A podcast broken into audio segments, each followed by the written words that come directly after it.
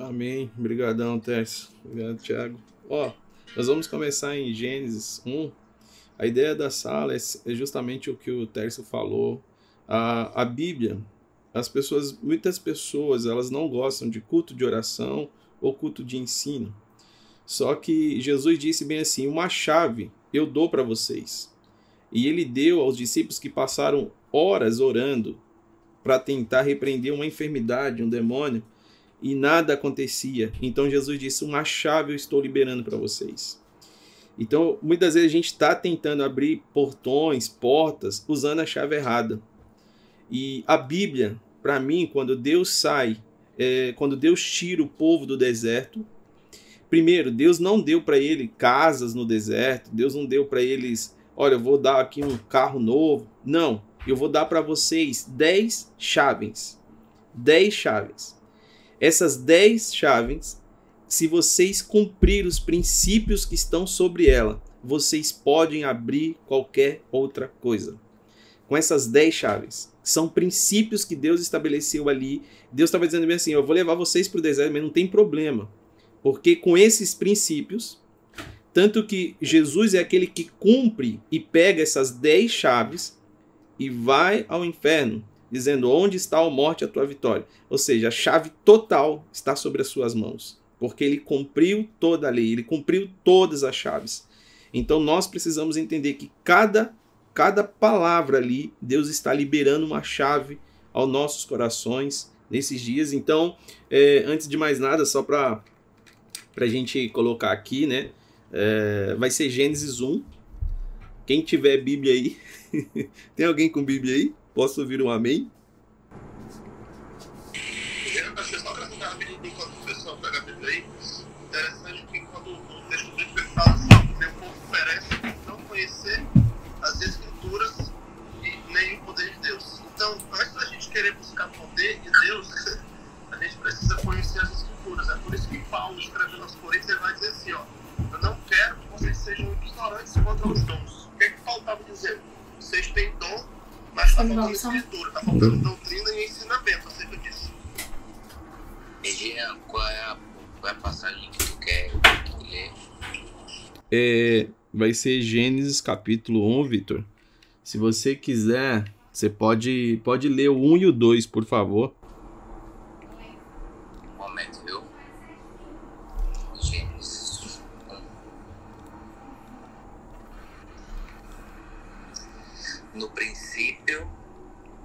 Deus criou o céu e a terra. A terra estava deserta e vazia. As trevas cobriam o abismo e o Espírito de Deus pairava sobre as águas. Deus disse: Até, até, até o 2. Até o 2, por enquanto. Amém, valeu. Bom, nesses dois, é, o que a gente, o que eu quero colocar aqui na mesa com vocês Primeiramente é o seguinte, antes de, de a gente ler o 1 e o 2, mas para entender o livro de Gênesis, para entender o livro de Gênesis, eu vou ter que acessar o livro de Jó. Para quem não sabe, pela ordem cronológica, Deus estabeleceu na ordem cronológica dos fatos. Primeiro vem os livros, né? Se a gente fosse colocar os livros na ordem cronológica, primeiro vem Gênesis, depois vem Jó. Na sua Bíblia vai estar tá diferente tá? Porque ela não está pela ordem cronológica. Por quê? Como que quem escreveu Gênesis? Gênesis foi escrito por Moisés. Agora, Moisés estava na criação, quando Deus estava criando o mundo, Moisés estava lá, Moisés já estava vivo? Não. Então, como é que Moisés escreve o livro de Gênesis e também escreve a história e os relatos do livro de Jó? Como que Moisés escreve isso? Aí, para a gente entender isso, eu preciso que você abra a Bíblia aí em Êxodo, capítulo 33, verso 19. Quem puder abrir aí, em Êxodo 33, o verso 19. Quer que eu leia, P pode ser, Cat, por favor. Êxodo 33, 19, né? Respondeu-lhe: Farei passar toda a minha bondade diante de colocar. proclamarei o nome do Senhor. Terei misericórdia de quem eu tiver misericórdia, e me compadecerei de quem eu me compadecer. Bom, esse, esse versículo que ela leu, eu peguei só um versículo, mas se você ler todo o contexto, você vai ver o seguinte: é quando Moisés pede para ver a glória do Senhor e Deus fala para ele: ó, vai para a fenda da rocha e eu vou passar, vou colocar a minha mão e quando eu passar, eu tiro a mão. Então, o que, que Moisés viu em Deus foi o seu passado. Por isso que Deus estava revelando para Moisés o seu passado. As costas de Deus é o passado de Deus.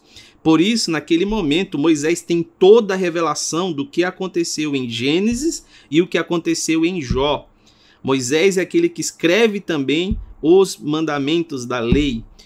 Então, nós temos em Moisés, agora tem uma revelação, como Moisés que não estava lá na criação, conseguiu escrever cada detalhe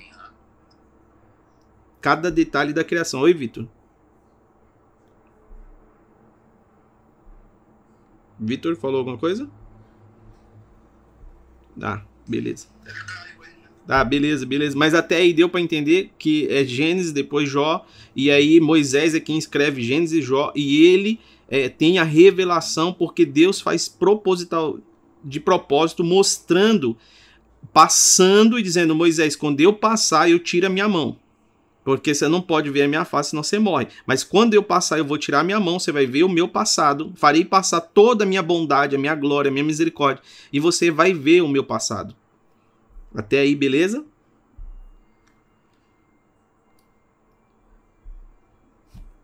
Entendeu até aqui?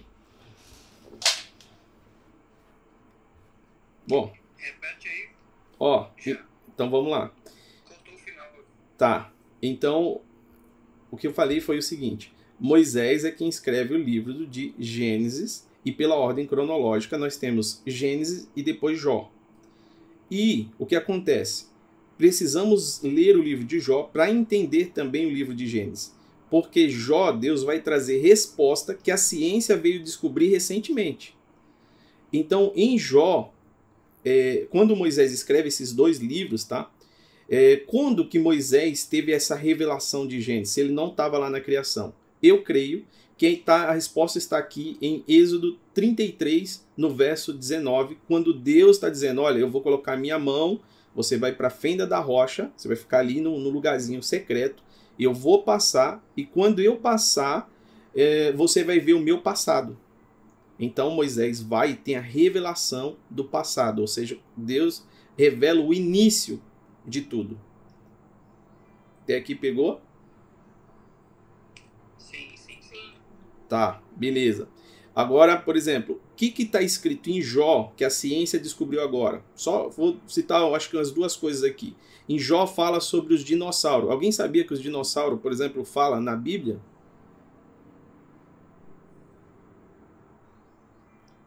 Jó fala sobre os dinossauros. Jó fala sobre a velocidade de luz. Jó fala sobre o peso do vento. Ó, Jó 28, 25.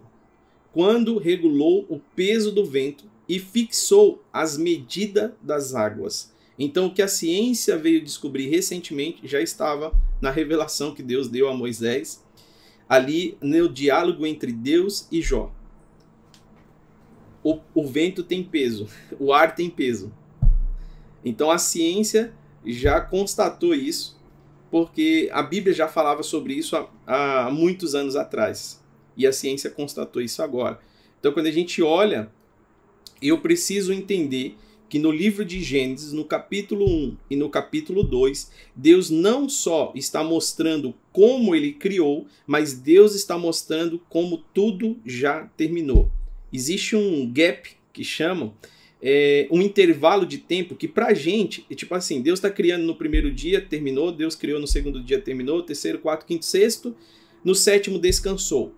Agora, ali nesse intervalo de 1 até 6, Deus está terminando toda a sua obra.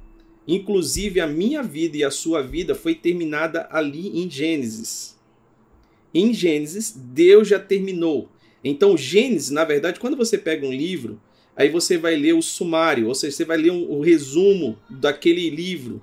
Então, Gênesis, capítulo 1 e 2, é o resumo de toda a história da humanidade. Só que aí Deus pega as próximas páginas e abre essa história. Deus começa a ir mais fundo para que a gente entendesse um pouco mais. Porém, toda a história já começou e terminou ali. Deus só descansou porque toda a obra já estava acabada, inclusive a morte e a morte de cruz. Inclusive a minha vida e a sua vida. Toda história já estava finalizada. Para que a gente não fique só nas minhas palavras, vamos pegar Isaías, quem puder ler aí, Isaías 46, do 9 até o 10. Isaías 46, do 9 ao 10. Se alguém puder ler aí. Passa. Eu posso. Ok. Tá ok. Do 9, Até o 10. 9 10. É, Lembrai-vos das coisas passadas desde a antiguidade. É, que eu sou Deus, e não há outro Deus, não há outro semelhante a mim. Que eu anúncio o fim desde o princípio e desde a antiguidade, as coisas que ainda não sucederam. Que digo, o meu conselho será firme e farei toda a minha vontade. Bom, Deus já está revelando para Isaías. Eu nem vou entrar em Isaías aqui hoje, mas Isaías é aquele que acessa, ele é transladado para acessar na eternidade uma reunião que houve nos céus, na queda do homem, na queda do homem. Se Jesus morreu pelo Rei dos Reis, então ele está dizendo quando o reinado caiu, ou seja, no dia que a morte, no dia que a morte entrou no reinado, que é, a Bíblia vai dizer assim, Isaías, né? O dia em que é, Isaías, se eu não me engano, Isaías 9, no, no ano em que morreu o rei Uzias, ou Isaías 6, o ano em que morreu o rei Uzias, houve-se um conselho nos céus. Ali não, não trata somente de forma literal ao rei Uzias, mas sempre é um plano de fundo falando sobre algo espiritual. E a Bíblia nós precisamos entender pelo Espírito. Então ele está dizendo que houve uma reunião, serafins, querubins. Ali trata-se sobre a queda do homem, o dia em que o reinado caiu. Aí o que, que Isaías fala? Olha, nesse dia houve-se uma reunião, um conselho. E aí esse conselho se reuniu dizendo bem assim: bom, o homem caiu. E agora? Quem que nós vamos enviar? Gabriel? Miguel? Quem que vai ser? E Isaías chega nessa reunião, uma reunião antes dele nascer, tá? Chega nessa reunião e diz bem assim, ó, eu ouvi a conversa aí, eis-me aqui. Aí os céus vira para Isaías e diz: "Ô Isaías, cara, você leu o nosso coração. Só que não pode ser você. Vai ser o filho, vai ser Jesus. Mas por você se dispor, por você se dispor, toda a revelação do filho e as palavras que o filho vai dizer na terra, você pode escrever agora o que você está ouvindo nessa reunião. Então Isaías começa a escrever aonde Jesus ia nascer, qual seria o seu nome, como ele ia andar sobre a terra, aonde ele ia nascer, como ele ia morrer, as palavras que Jesus citou, né? Quando ele abriu ali a, no templo, ele cita Isaías. Então Isaías é o livro profético e messiânico que nos tem, por coincidência, uma mini Bíblia. Isaías é uma mini Bíblia. Por quê? Se a Bíblia tem 66 livros, Isaías tem 66 capítulos. Então Isaías é uma mini Bíblia. Até aí, beleza?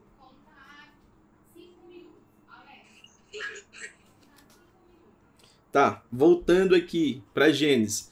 Quando foi lido em Isaías 45, 45, né? 45, 9 e o 10, Deus está dizendo bem assim: Eu que anuncio desde o princípio, desde a antiguidade, as coisas que ainda não aconteceram. Digo, meu conselho será firme e farei toda a minha vontade. Sabe o que Deus está dizendo? Em outras palavras, e a gente precisa entender isso, Deus está dizendo o seguinte: quando eu inicio algo para você, não é que eu estou começando agora, é porque eu já terminei. Deus não faz nada sem que antes ele tenha terminado. Tudo que Deus iniciou, ele já terminou. Por isso que Jó, eu entro de novo em Jó e Gênesis, a gente vai ficar um pulando um pouquinho aqui. Jó 42, 2. Bem sei que tudo podes, e que nenhum dos teus pensamentos, se Deus pensou, ele está dizendo já era. Deus pensou, já era. Ele já concluiu isso. Quando Deus pensou, ele já concluiu. Então, em Gênesis, Deus já concluiu toda a obra.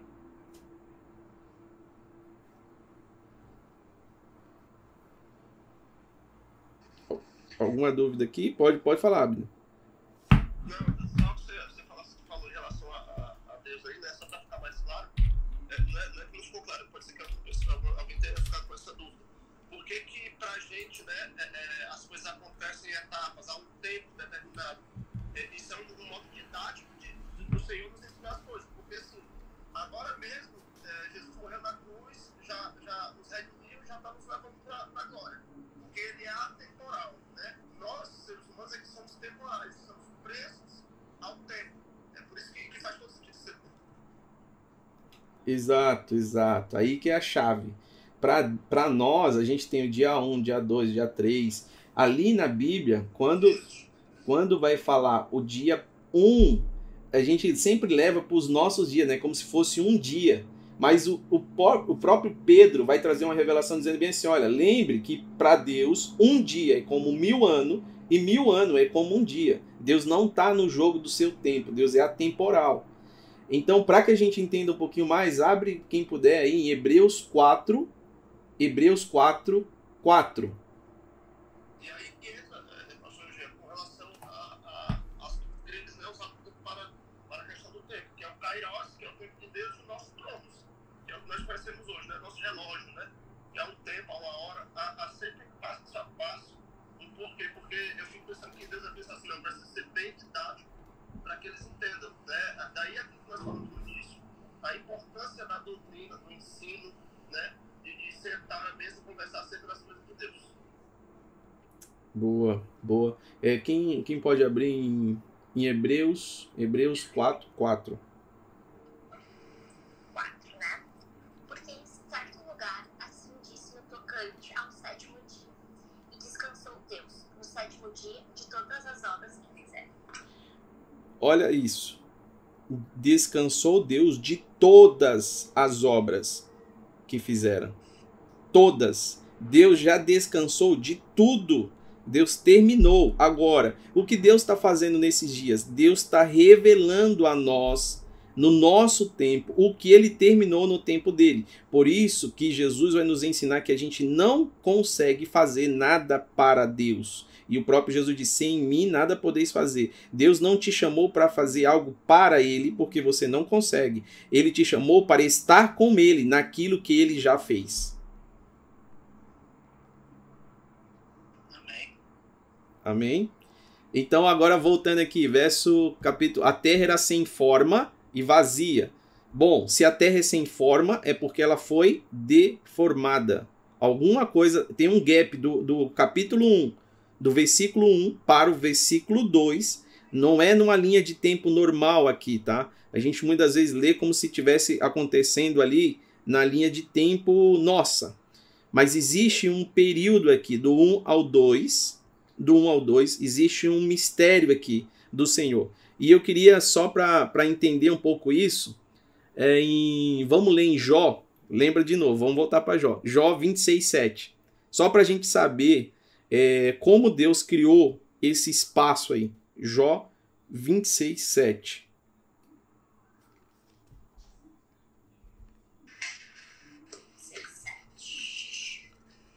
Ele estende o norte sobre o vazio e faz pairar a terra sobre o nada. Pronto, Jó já está dando uma aula de ciência. Ele está dizendo que a Terra está sobre o nada. A ciência disse mesmo. Olha, é verdade. A Terra está sobre o nada. Não tem nada segurando ela aqui. É fisicamente. Agora, Jó também nos deu outro detalhe. Imagine, se você tiver um papel para você conseguir desenhar aí, desenhe uma cruz. Quem tiver um papel, imagine uma cruz. Desenhe na sua mente uma cruz. Então você vai ter na cruz leste, oeste, norte e sul.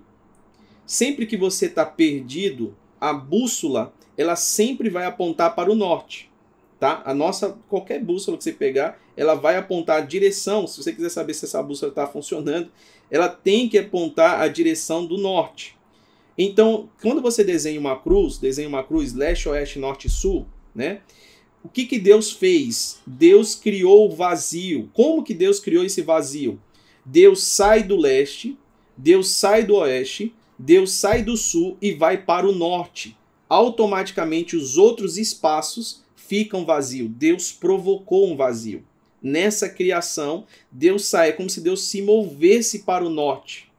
Isso fala sobre algo especial. Nós temos quatro braços de rio, nós temos os ventos do leste, oeste, norte e sul, mas isso revela também um propósito, porque a Bíblia diz que Deus mora num monte, numa montanha ao norte. Onde que está escrito isso? Ageu 1,8, ele vai nos dizer, suba ao monte para trazer madeira. É uma, é uma recomendação, suba ao monte, mas isso fala também de algo espiritual. Davi ele vai dizer: Leva os meus olhos para o monte. Abraão foi chamado para oferecer Isaac no monte. Moisés foi chamado para receber as ordens no monte. João, em Apocalipse 4, foi chamado dizendo: Suba e veja. Então Deus tem uma habitação. E a Bíblia vai nos dizer que ele é El Shaddai, que significa El. El, Elohim, Deus. Shaddai, montanha. Então eu sou Deus da montanha. Eu sou Deus do monte. Por isso que nós vamos começar a entender esse plano de fundo é, em Jó 26, 7, que diz assim: E Deus estendeu os céus do norte para o espaço vazio. Há uma habitação de Deus nesse lugar. Em Gênesis ele deixa o restante vazio. Aí a gente vai para o verso 3, que disse: haja luz. É isso?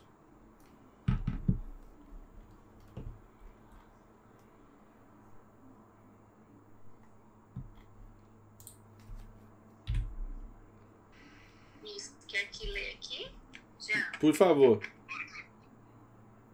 Gênesis 3, né? Isso, isso. É, versículo 3 capítulo 1. E disse Deus: haja luz, e houve luz. Bom, aqui está uma chave. Primeiro, o que ilumina o dia não é o, o sol, tá? Então, quando você vê o sol nascendo, você fala: Nossa, o sol está trazendo a luz, o sol vai se pôr, o sol está levando a luz. Não, o que ilumina o dia é a palavra. O sol nem existia aí. O sol foi criado no quarto dia. Então, o que Deus sustenta a luz é pela sua palavra. Davi disse: Lâmpada para os meus pés é a tua palavra. Então, a sustentação das coisas está na palavra de Deus. O que está iluminando o dia hoje é a palavra de Deus. E o que te faz vivo hoje é a palavra de Deus. Bom, Continuando. Pode falar, Osmar, pastor Osmar. Pode falar, pastor Osmar. Rapaz, é, a todos aí, meus amigos e irmãos, é, quero te dar os parabéns pelo título da sala. É, não é fácil, né? Gênesis, um livro para teologia, é um livro com muitas, muitos mistérios realmente. Alguns a gente consegue decupar e ter a revelação, como esse encadeamento que você está trazendo do livro de Jó, muito bom. Alguns não tem, né? Alguns nós não temos resposta mesmo, mas você falou agora da palavra, e a Bíblia diz que quem é a palavra? Jesus é a palavra. Jesus. Por isso, ô Cardini, por isso que eu, o João vai.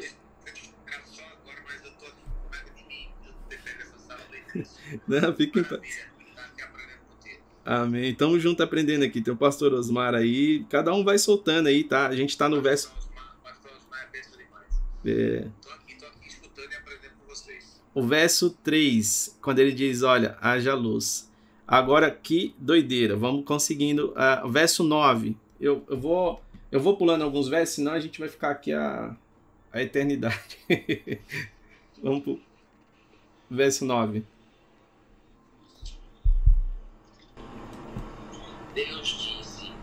Que as águas que estão sobre o céu se reúnam num só lugar e que apareça o continente. E assim se fez. Irmão, Agora eu quero, eu quero pelo Espírito Santo. Eu estou falando isso no Espírito. Que o Espírito Santo possa trazer essa revelação ao seu coração. Esse mistério das águas, isso tem a ver com o que Deus está fazendo nesses dias. Por isso que você vai ouvir muita palavra de segunda onda, você vai ouvir muita palavra de quarentena, porque no juízo que Deus traz, assim como foi nos dias de Noé, teve 40 dias, teve onda, teve água. E no início, ele está dizendo bem assim, ó, e o Espírito de Deus pairava sobre a face das águas. Aqui eu quero aprofundar um pouquinho sobre isso, porque em Apocalipse 22, ele também vai terminar dizendo assim, ó, ele me mostrou um rio e do outro lado estava a árvore da vida. Esse rio fala sobre águas. Então, o batismo que nós conhecemos, batismo, o processo do batismo, descer nas águas, a imersão nas águas, a aspersão nas águas, mas tudo trata sobre água. O próprio Jesus, na, no, no casamento, para restaurar a família, ou seja, o início, que é a restauração, que é o casamento, que é o projeto de Deus, ele pegou as águas sujas, que todo mundo já tinha lavado as mãos, e disse: Eu vou transformar a água suja em alegria. Quando o Espírito paira sobre a face das águas, isso tem a ver com nós. Lembre que Deus te fez 70% líquido. 70% do teu corpo é líquido. E ele está dizendo: Eu derramarei do meu espírito. Ele está falando de algo líquido. Derramarei do meu espírito sobre toda a carne. Carne, ele está falando do pó. Por isso que aqui as águas elas se separam. Então nós temos no planeta Terra 70% também é líquido. No seu corpo 70% também é líquido. Isso é um mistério. Deus está revelando algo. Sabe o que Deus está dizendo? Satanás, o homem caiu, mas tem a ciência de uma coisa: há mais da minha glória nele do que pó da terra. Porque Deus disse para a serpente, que é o Satanás, Deus disse para a serpente assim, ó: "Você tem legalidade para comer do pó da terra. O Jean tem pó, mas é só 30%. 70% tem a ver comigo e eu vou preencher os outros 30%. Eu vou explicar aqui como Deus vai fazer esse 100% esse 100%. Vamos lá. Ó, terra do pó da terra. Lembre que a serpente tem legalidade para comer do pó da terra. Olha que interessante. Os três se reúnem, é 30% que sobrou, né? 70 sobra 30%. Então os três no céu se reúnem, Pai, Filho e Espírito Santo, e diz: Nós temos um plano. Qual é o plano? Nós vamos dizimar. O que, que é dízimo? Dízimo é 10%. Dízimo é 10%. Só que a palavra dízimo não tem a ver com dinheiro. E quando ele está dizendo, nosso plano dos três para preencher esse 30% vai ser alguém morrer. Por isso que dízimo, ele está falando sobre morte. Quando a gente vê, eu queria que, para a gente só, Jesus citou, Jesus citou, pastor Osmar aí, manja aí do, dos Paranauê da Bíblia. Eu só estou colocando, pincelando algumas coisas aqui. Eu quero que o Espírito fale ao seu coração. Quando Jesus citou as parábolas da ovelha perdida, são três parábolas que falam sobre uma só, tá? É três. Da ovelha, ele fala da mulher que perde a dracma. Quanto, ó, se a mulher tinha 10 dracmas e perdeu um, quantos por cento ela perdeu? 10%. Tá. 10%. Grave esse número. Se ela perdeu 10%, vamos ver qual foi o processo, qual foi o processo que essa mulher teve que fazer. Primeiro, para achar esses 10% que fala sobre morte, ela teve que limpar o pó. Hum, 30% não é pó? Ela teve que tirar o pó. Porque só vem a revelação quando você acende a luz. Ela teve que acender a luz para tirar o pó e achar a dracma perdida a luz é a palavra, o pó era o pecado. Então Deus está dizendo: quando você quer remover o pecado, você vai ter que voltar para a palavra. A palavra vai trazer uma revelação aonde você perdeu. E ó, você não perdeu lá fora, você perdeu dentro de casa. Tá interno em você o que você precisa. Deus já escondeu dentro de você.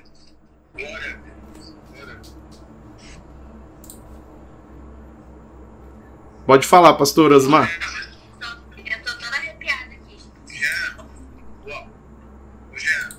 Manda, manda. Infeliz, infelizmente eu tenho uma sala. Por isso que eu pensei que eu fosse dizer isso. Mas infelizmente eu tenho uma sala às três horas. E eu tenho que estar moderando essa sala, mas eu vou te incomodar depois para tu me dar mais aulas sobre isso aí, tá? Eu vou ficar aqui até perto das três. Amém, amém. Eu consigo ficar aqui até a parte que tu vai falar Tá. Amém. Amém. É, ó, então vamos lá. Primeiro passo, eu vou acender a luz.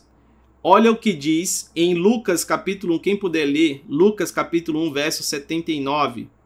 Lucas 1, 79. Deus diz assim: Se a dracma está perdida, eu vou acender uma luz. Por isso que, olha, olha interessante os fatos, nós vamos chegando lá. Deus vai criar o sol no quarto dia. Por que Deus cria o sol no quarto dia? Irmão, tudo tinha a ver com a gente e Jesus. Jesus vem à Terra quatro mil anos depois da queda. De Adão até Abraão se levaram dois mil anos, de Abraão até Jesus são mais dois mil anos. Por isso que quando Jesus vem, ele diz: O mundo estava em trevas e eu sou a luz, eu sou a resplandecente estrela da manhã. Apocalipse 16. Qual é a estrela da manhã? É o sol. Ele está dizendo: Eu sou o sol. Eu vou trazer luz sobre a terra. A trevas vai ter que ser dissipada. Por isso que o sol foi criado no quarto dia e Jesus vem quatro mil anos depois da queda. São, são números que se a gente pegar de, de Adão até Abraão, são dois mil anos. De Abraão até Jesus, mais dois mil anos. De Jesus até os nossos dias, mais dois mil anos. Estamos completando o sexto dia. E no sétimo, Deus diz: Vem cá, Enoque. Você é o sétimo homem, vem descansar comigo. Ou seja, Enoque é a representação da igreja. Deus está chamando a igreja para o arrebatamento.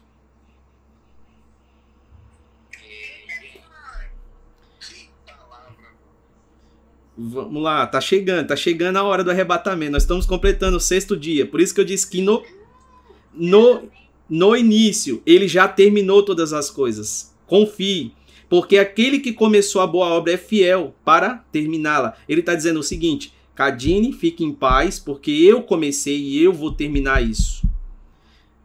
Amém. Então, vamos lá. Ó, remover Lembra que a serpente tem legalidade para comer do pó? Ah, lê aí Lucas, Lucas 1, por favor, 79.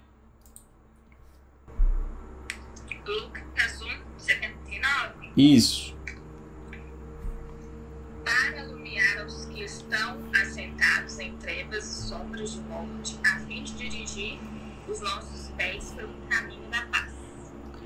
Pode continuar, 80 também. E o menino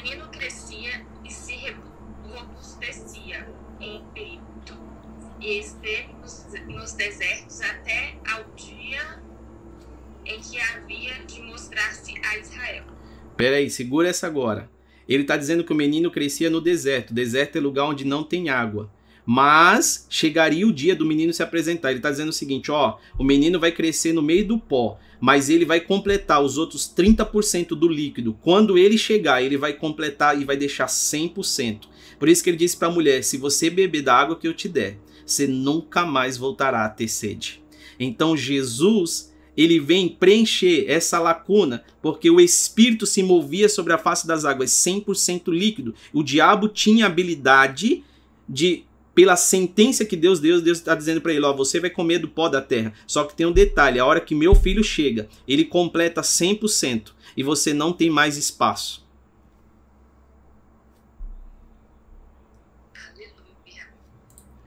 Por quê? Presta atenção nisso. Presta atenção nisso. Isso aqui é forte. Talvez alguns não vão entender isso agora, mas eu peço que o Espírito é, traga luz sobre isso. O diabo não pode te condenar mais pelo seu pecado. O diabo não pode te mandar ao inferno por causa do seu pecado. Adão perdeu uma localização. Adão perdeu uma localização. Então, o que o diabo hoje entende e que nós precisamos entender é que Cristo na cruz já pagou a dívida e ele não vai ficar morrendo várias vezes. Ele morreu uma única vez, uma única vez, e nos trouxe para um lugar onde Adão tinha perdido. Por isso que em Romanos 8, ele vai dizer: nenhuma condenação há para quem? Para quem está nesse lugar. Qual é esse lugar? Em Cristo Jesus. Então, por isso que a pergunta continua valendo. Quando Deus perguntou, Adão, cadê você? Ele estava dizendo, Adão, não é que eu não sei onde você está, é que você se perdeu do lugar onde você estava. E agora ele continua fazendo a mesma pergunta. Jean, você está em Cristo? Porque quem vai condenar o mundo quando Jesus está dizendo o seguinte: quando vier o juízo, O juízo não vai vir. Tem pessoas que acham assim, vai passar um filminho cheio de pecado e vai dizer: Ó, oh, tá vendo o pecado aqui? Ó, por causa disso que você não tá aqui, tá? Não. A pergunta vai ser a mesma, vai dizer bem assim: Jean, onde você estava? Deus sabe onde eu estou. Então ele está dizendo: você que está em Cristo, pode vir. Agora, quando as pessoas perceber que elas saíram desse lugar e que o segredo estava no lugar em si, por isso que em João, Jesus está dizendo: Olha, eu, a casa do meu pai há muitas moradas, se não fosse assim eu não vos teria dito, vou preparar um lugar para que vós estáis em mim. Ele está dizendo, não, não é um lugar físico. Eu não estou colocando a Bíblia para vocês aprender como morar no céu. Eu coloquei a Bíblia para que vocês aprendam como morar na terra, porque automaticamente vocês têm um acesso nesse lugar, que é nele.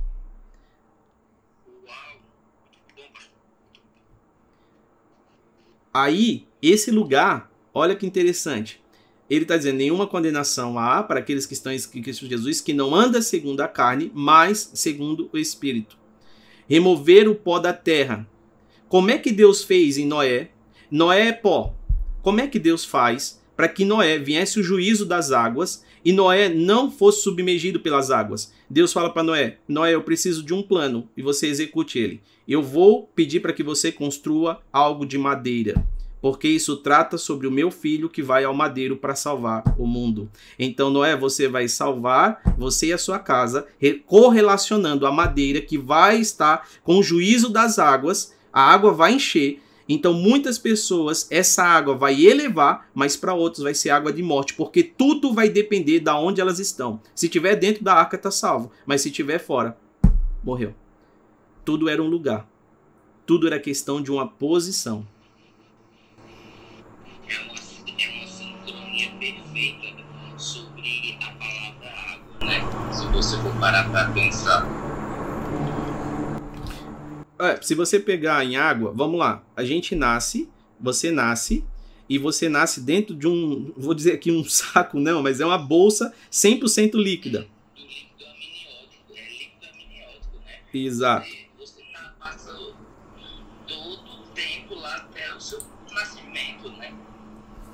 quando você nasce, você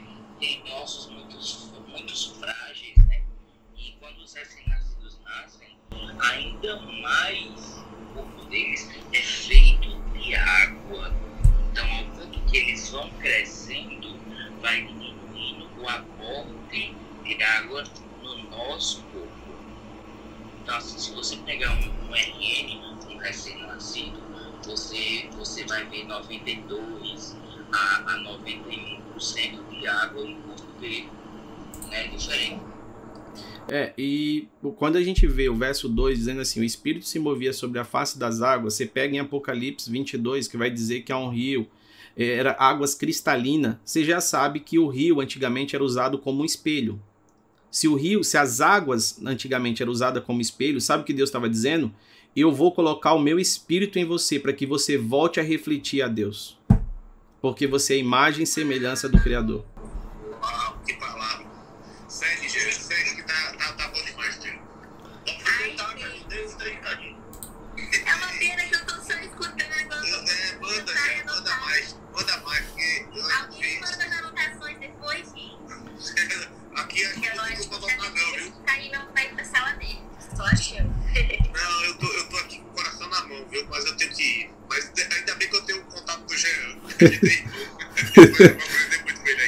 Ó, vamos fazer matemática agora. O mistério, Deus prometeu a Abraão, Deus prometeu para Abraão a promessa, certo? A promessa é Isaac. Qual que era o mistério que tinha com Isaac? Aonde ele cavava, saía água. Hum, Deus está falando sobre algo espiritual ali. Por quê? É sério? Aonde Isaac cavava, saía água? Sim. Exato. Agora, isso no, no meio do deserto.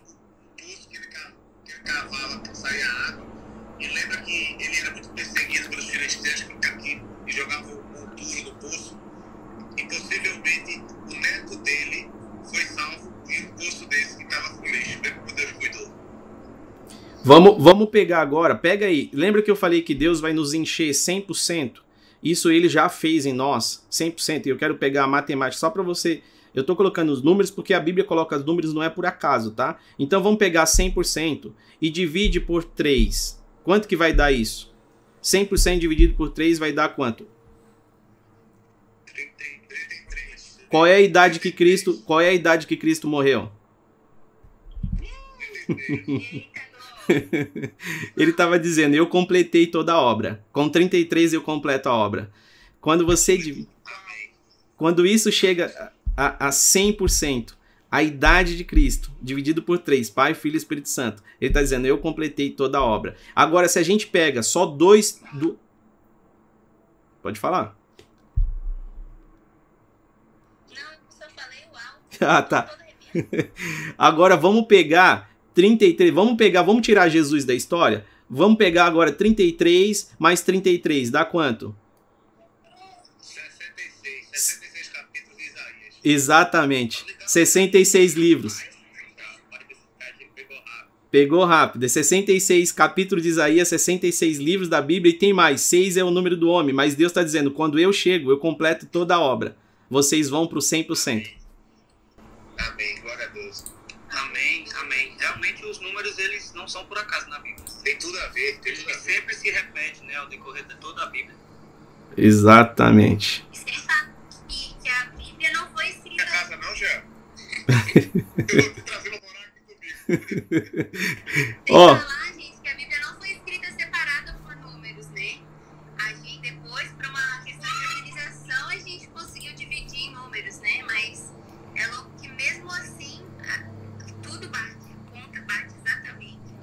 E aí, Jesus vai nos mostrar em Gênesis, eu estou falando de Gênesis, mas é que eu estou passeando nos outros para que Jesus ele veio revelar algo. Primeiro, qual que vai ser o processo salvífico? Ele está dizendo, vai ser pela fé. Como que é isso?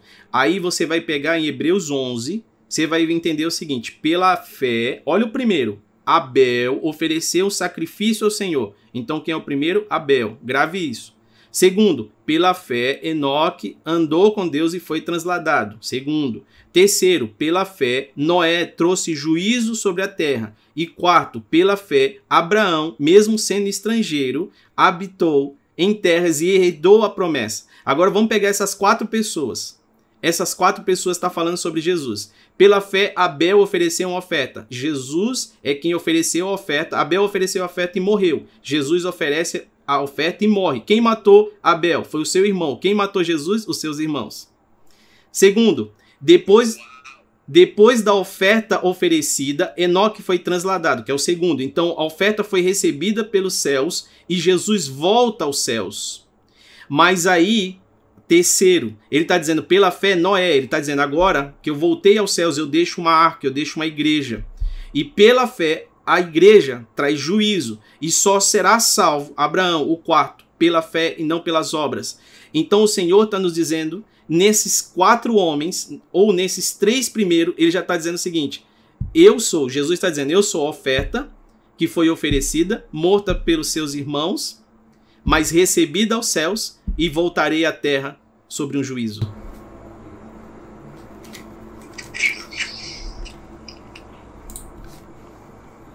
Então, o que a gente está vendo é que toda obra, toda obra foi terminada, como lemos aqui em Hebreus 4, 4. Sabe isso, oh, irmão, eu queria que, se você entender isso, isso me trouxe uma paz muito grande. Eu ficava muito preocupado, pessoas que andam ansiosas, pessoas que têm preocupação sobre o futuro. Quando eu li Isaías 45, do 9 ao 10, Deus dizendo bem assim, eu não começo nada que eu já não terminei. Significa que a sua vida, Deus está dizendo, sabe por que eu fui descansar? Porque eu já terminei. Deus já terminou a obra. Jean, mas se Deus já terminou, por que, que eu estou aqui agora? Porque Ele te chamou para estar na obra que Ele já terminou.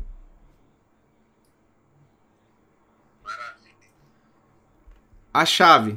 Então vamos colocar uma chave aqui. Vamos ler, vamos ler o que. Ó, o pastor Abraão chegou aqui também. Glória a Deus. Uma chave, tá? Quando, quando Deus está terminando os dias, o que qual é a palavra que Deus vai dizer bem assim? Viu Deus que era bom. A gente está em Gênesis 1. Certo. Então deixa eu soltar uma chave aqui. O que é bom para Deus só é bom quando chega no fim. Porque Deus só falou que era bom quando chegou no final. Por isso, receba essa chave. Marcos capítulo 10, verso 23. Quem pode ler? Marcos 10, do 23, do 17 até o 23. A gente vai parando e vai, vai pegando as chaves aqui. Marcos 10, do 17. Lê o 17, depois o 18, depois o 19, depois a gente vai lendo. Pra gente entender isso da, do, em Gênesis, quando ele está dizendo bem assim, ó, isso, e viu Deus que era bom, e viu Deus que era bom, e viu Deus que era bom. Só no final do dia ele falava isso. Vamos pegar essa chave aqui.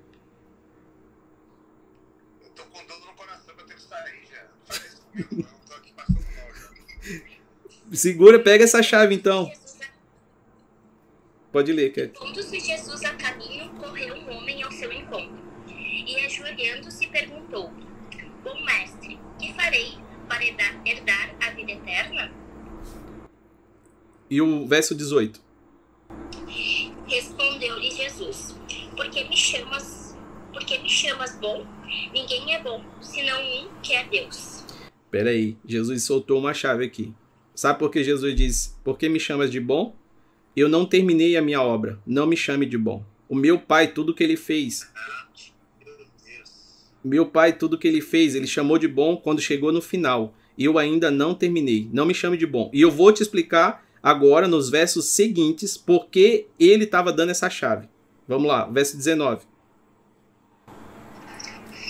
Sabe os mandamentos: não, mata- não adulterarás, ararás, né? não furtarás, não dirás falso testemunho, não desfraudarás ninguém, honra a teu pai e a tua mãe. Tá. Agora eu vou traduzir o que, que ele estava dizendo aqui. Ele está dizendo bem assim, ó. Você conhece os mandamentos? Olha que loucura. Por que, que ele começou dizendo não matarás? Porque ele estava dizendo eu sou bom e eu preciso passar pela morte. Me faz necessário. Então ele começou logo por esse. Ele está dizendo por que eu vou morrer? Porque o homem lá no Éden recebeu uma sentença de morte e eu estou vindo cumprir a sentença. Segundo, ele está dizendo não adulterarás. Ele está dizendo bem assim. O que, que é, se você jogar no dicionário a palavra adulterar, ou, ou quando você pega uma gasolina adulterada, significa porque o homem modificou ou alterou a essência original e eu preciso morrer por causa disso. Então ele está dizendo: não mate, não adultere, mas isso é o que vai acontecer. Vocês adulteraram a essência original, então eu preciso morrer. Ele está dizendo: não furtarás. Lembre de Judas. Ele está dizendo: o meu processo vai ser esse. Alguém vai pegar aquele que eu confiar as minhas riquezas. Ele está dizendo: olha, porque não furtarás. Lembra de Adão e Eva? Quando você pega o que não é seu, você virou o quê? Se você tem algo. Exato. Então ele está dizendo: não furtarás. E terceiro, terceiro não, quarto, ele está dizendo: não darás falso testemunho. Ele está dizendo: Adão e Eva, para ser as minhas testemunhas, eles perderam a palavra e por isso a palavra não tem valor sobre eles, mas eu estou restaurando. Então não engane a ninguém. Ele está dizendo o seguinte: Eva foi enganada, Adão não. Sabe por que Adão foi enganado? Porque ele não honrou o teu pai, que é o, quinto mandamento que ele vai dizer: honra o teu pai. Mas eu estou aqui para honrar e fazer a vontade do meu pai. Agora sim você pode me chamar de bom, quando eu terminar tudo isso. Então, Deus tem como régua, Deus tem como régua o que é bom para Deus, o que chega até o fim. O que chega até o fim. Não, tem, não, não se preocupe. Aí você vai dizendo, Jean, mas como é que eu vou conseguir? Porque aquele que começou a boa obra é fiel. Ele vai com você. Ele está contigo. Amém. Glória a Deus. Uau, coisa linda. Agora, Jesus. Aos filipenses, né? E Jesus olhou para o jovem. Jesus olhou para o jovem. E a Bíblia está dizendo no verso 21. Jesus olhou para ele, amou. E ele disse: Falta uma coisa para você. E disse: Vá, venda tudo que possui e dê o dinheiro aos pobres. Jesus estava dizendo o seguinte: Se você quiser ser rico em mim, riqueza que não é sobre dinheiro, é prosperidade. Ele está dizendo bem assim: se você quiser próspero, deixa eu dar uma chave. Meu pai tudo que é de valor, ele só dá para os mortos. Você precisa morrer para ter acesso ao reino. Jesus, a Bíblia vai dizer em Filipenses, está dizendo bem assim: porque Deus lhe deu um nome sobre todo nome. As coisas de valor, as coisas de mais valor, Deus vai dar aos mortos. Porque Deus lhe deu um nome sobre todo nome, que está acima de todo nome. E Deus o exaltou de, de tal maneira. Vamos ler Filipenses. E vai dizer bem assim: por quê? Porque ele morreu por morte, morte de cruz. Você já percebeu que ontem nosso irmão Lázaro está no lugar melhor do que nós? Recebeu coisas maiores do que nós?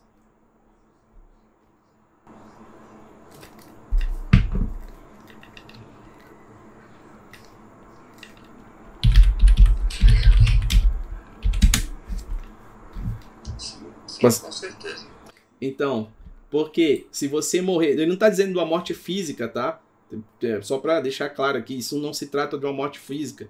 Ele disse, Nicodemos, é necessário nascer de novo. Ele está dizendo, é um novo nascimento. É aqui na terra. É trazer os céus para a terra. Isso em Gênesis, o plano é que você, lembra da sentença? Você vai morrer. Então, o que Deus fez foi cumprir a sentença e está dizendo, assim como Cristo foi crucificado, nós estamos com ele. Vamos ver o que, o que, o Senhor vai falar sobre isso. Romanos, Romanos 6. Romanos 6, 5, quem puder ler.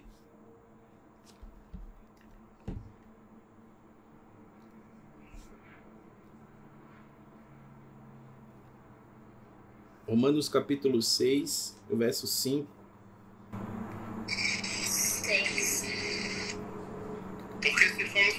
juntamente com ele na semelhança da sua morte, também o seremos na da sua ressurreição.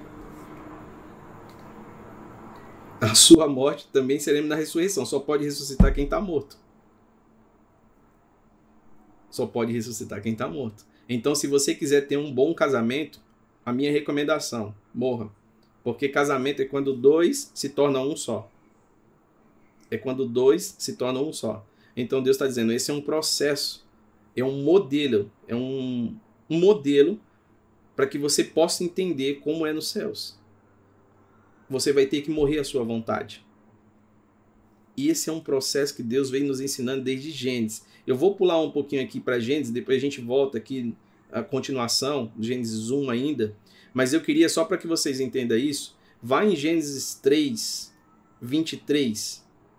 Gênesis 3, 23 até o 24.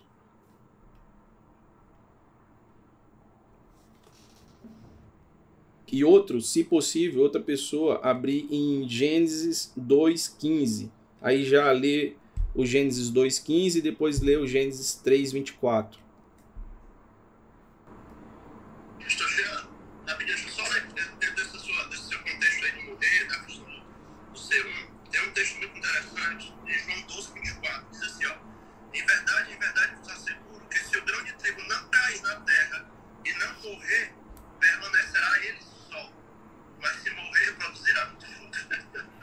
Boa. É, quem pode ler? É, Gênesis Isso. 3, 24, né? Isso, por favor. 20, lê o 23 e o 24, por favor. Tá. O Senhor Deus, por isso, o lançou fora do jardim do Éden, a fim de labrar a terra que fora que fora tomado. 24. E expulso o homem colocou querubins ao oriente do jardim do Éden e, e o refugir de uma espada que revolvia para guardar o caminho da árvore da vida. Peraí, vamos ler agora, para a gente entender isso, vamos ler Gênesis 2,15. Segura aí.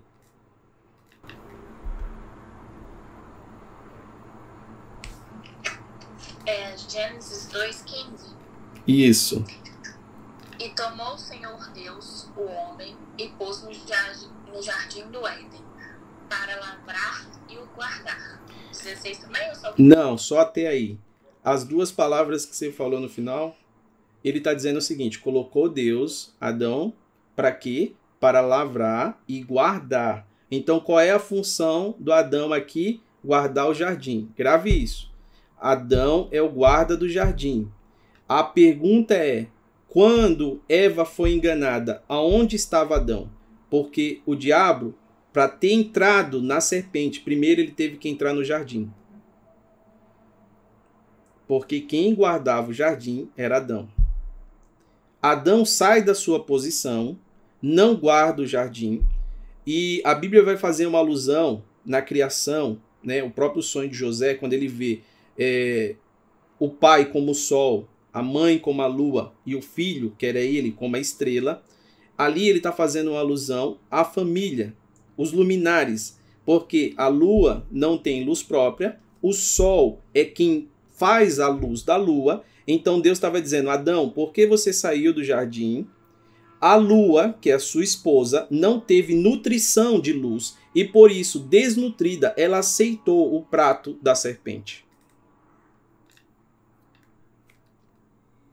Uma esposa não nutrida aceita comida oferecida.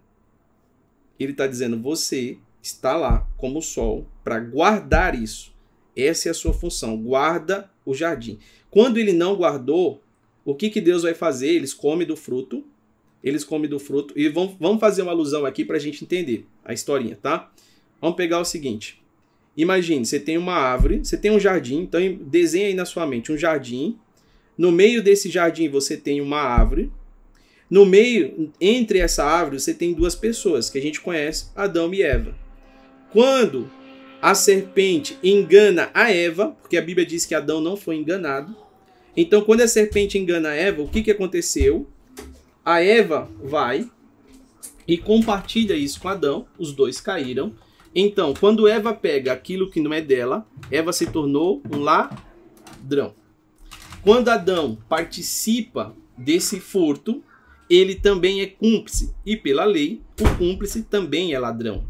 Então nós temos no jardim do Éden, nós temos um jardim, uma árvore no meio e dois ladrões. Agora, Deus está dizendo o seguinte: Adão, por que você não guardou? Eu vou precisar tirar você desse lugar. Você caiu desse lugar. E eu vou te guardar. Então eu vou guardar, eu vou colocar um anjo para guardar a árvore da vida. Porque se você comer do fruto da vida, da árvore da vida, você vai ter uma vida eterna caído. Uma vez que você caiu, se você comer disso caído, você vai continuar caído para sempre. Então Deus coloca um anjo para guardar aquela árvore e tira o acesso de Adão. Ele era o guarda. Porém, essa história volta a se repetir quatro mil anos depois na Terra. Jesus vai num jardim chamado Jardim do Getsemane. Jesus se coloca como a árvore da vida e do lado de Jesus também aparece dois ladrões.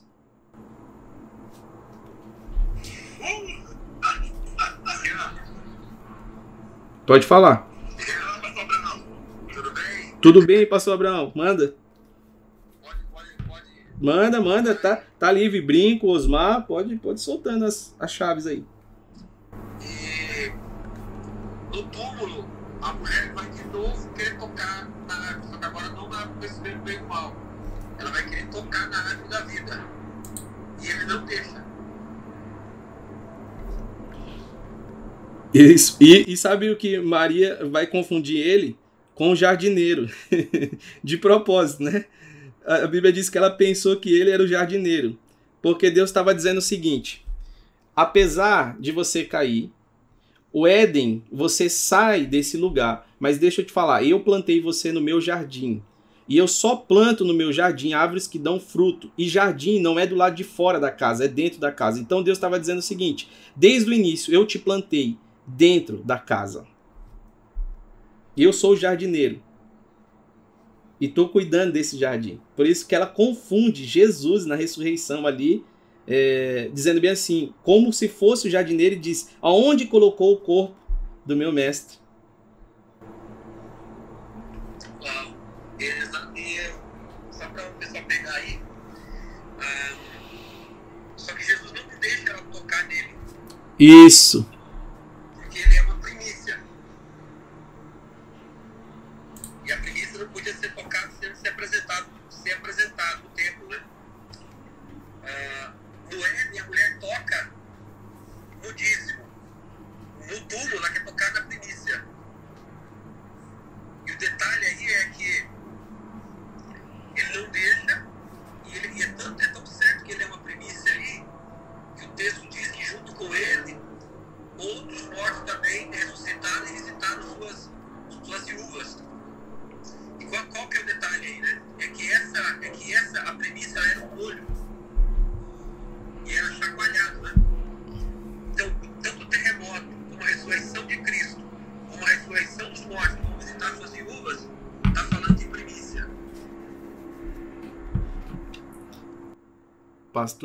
Pastor, Brinco, Osmar aí também estão liberados, o Cat, qualquer um aí que está aqui em cima, quiser, Tércio, é, colocar o Thiago, todo mundo aí. É, nós estamos falando sobre Gênesis, né? O Gênesis 1, o Bruninho chegou aí também. É, no verso 21, tem uma chave aqui que ele vai dizer o seguinte: que as águas produzam peixe. E depois ele vai continuar, quem puder ler em casa, você vai ver o seguinte: a água produz a peixe, a terra produz árvores frutíferas.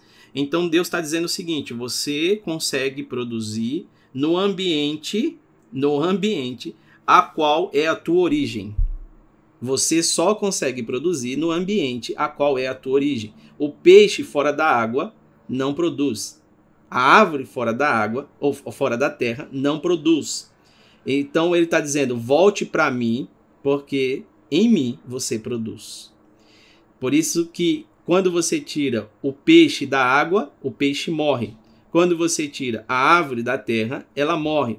E quando foi em nós, ele diz: façamos o homem a nossa imagem e semelhança. E você pode até existir sem Deus, mas você não vai conseguir viver sem Deus. Yeah.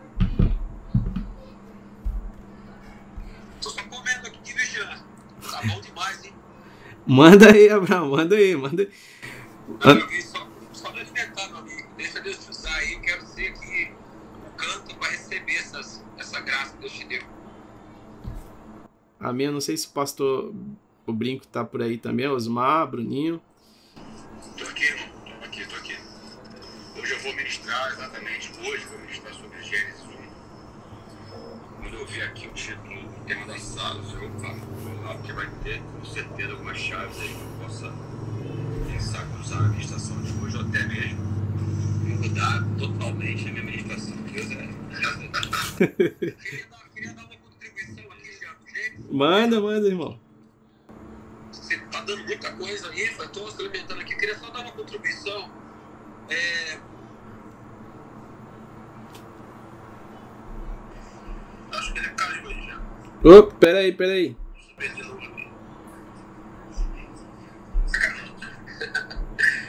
Ah, se vocês observarem, tá todo mundo estudando aí, uma sala de estudo, né? Peraí, peraí. Meu tablet não funciona. Peraí. Meu tablet não funciona. Calma, calma, calma, calma. Talvez eu já tenha falado já, se não, já. Se você falou, você já Eu já falei sobre isso. Ah, Não, não. Se vocês olharem o texto, vocês vão encontrar o capítulo todinho. Você não vai encontrar a palavra Senhor. Então, um exemplo lá, no princípio, Deus criou, né? ou criou Deus. Ah, no segundo, verso 2, e o Espírito de Deus parava. Verso 3, disse Deus, haja luz. É, verso 4, e viu Deus que a luz era boa. Ah, não. Vou descer. É, verso 5, chamou Deus.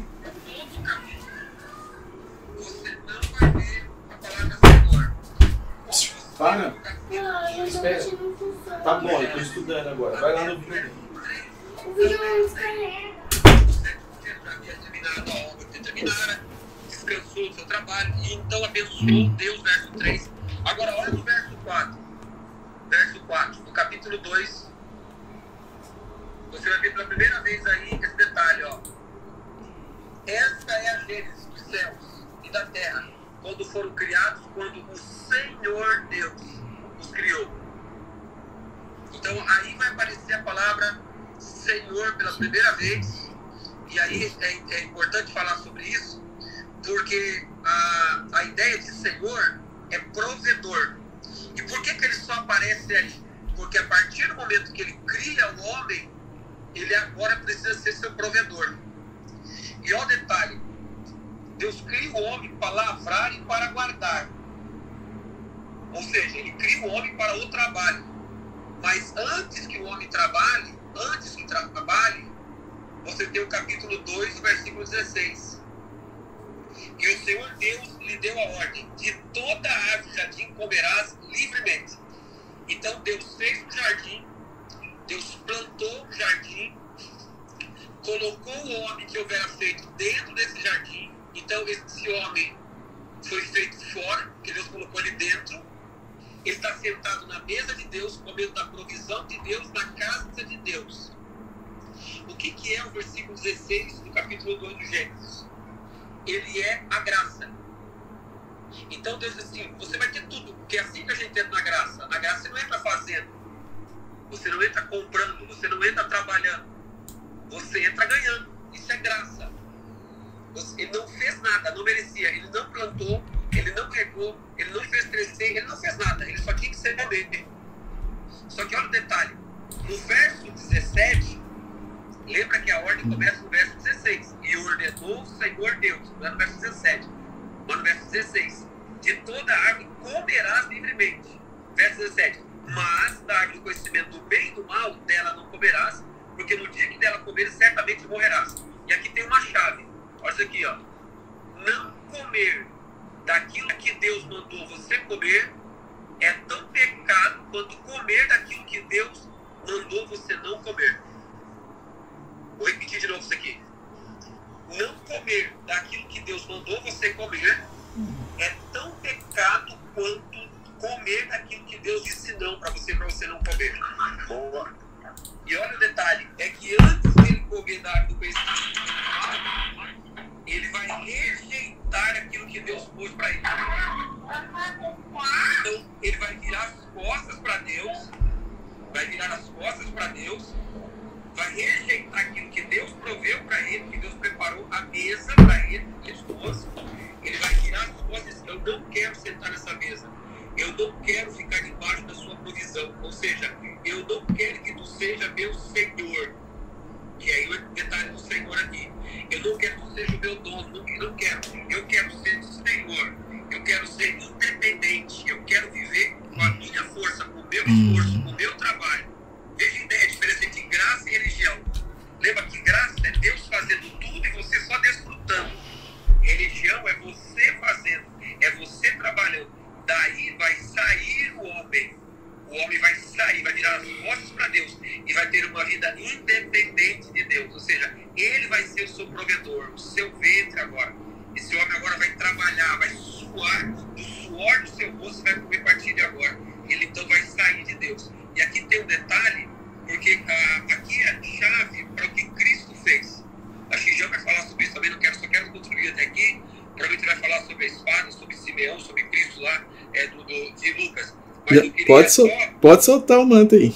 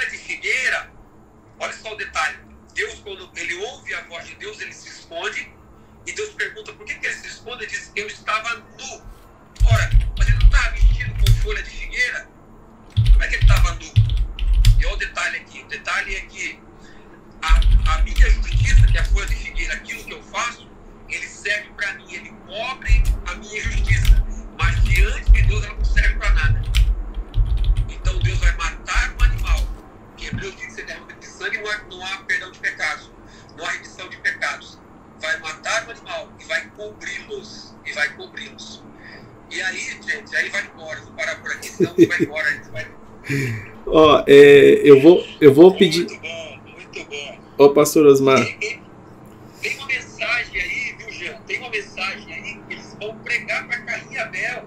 E nessa passagem do matar o animal, está a chave para entender por que, que Deus recebe a oferta de Abel e não recebe a oferta de Caim.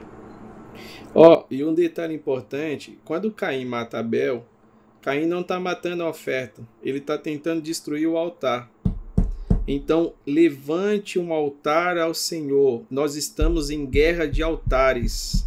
Lembra de Elias? Faz aí o teu altar. Eu vou levantar um altar ao Senhor. Você é templo do Espírito Santo. Levante um altar ao Senhor nesses dias. O altar ao Senhor nesses dias. Pegue isso. É, Gênesis capítulo 2, o verso 21, diz assim. Quem pode ler Gênesis 2, 21 aí, por favor? 21 e o 22. Que isso. Eu já ia abrir aqui. É, então o Senhor Deus fez cair um sono pesado sobre Adão, e este, e este adormeceu, e tomou uma de- das suas costelas e cerrou a carne em seu lugar. E da costela que o Senhor Deus tomou do homem, formou uma mulher, e trouxe-a a Adão. Esses dois mesmos, né, pastor? Pode ler o 23 também, por favor.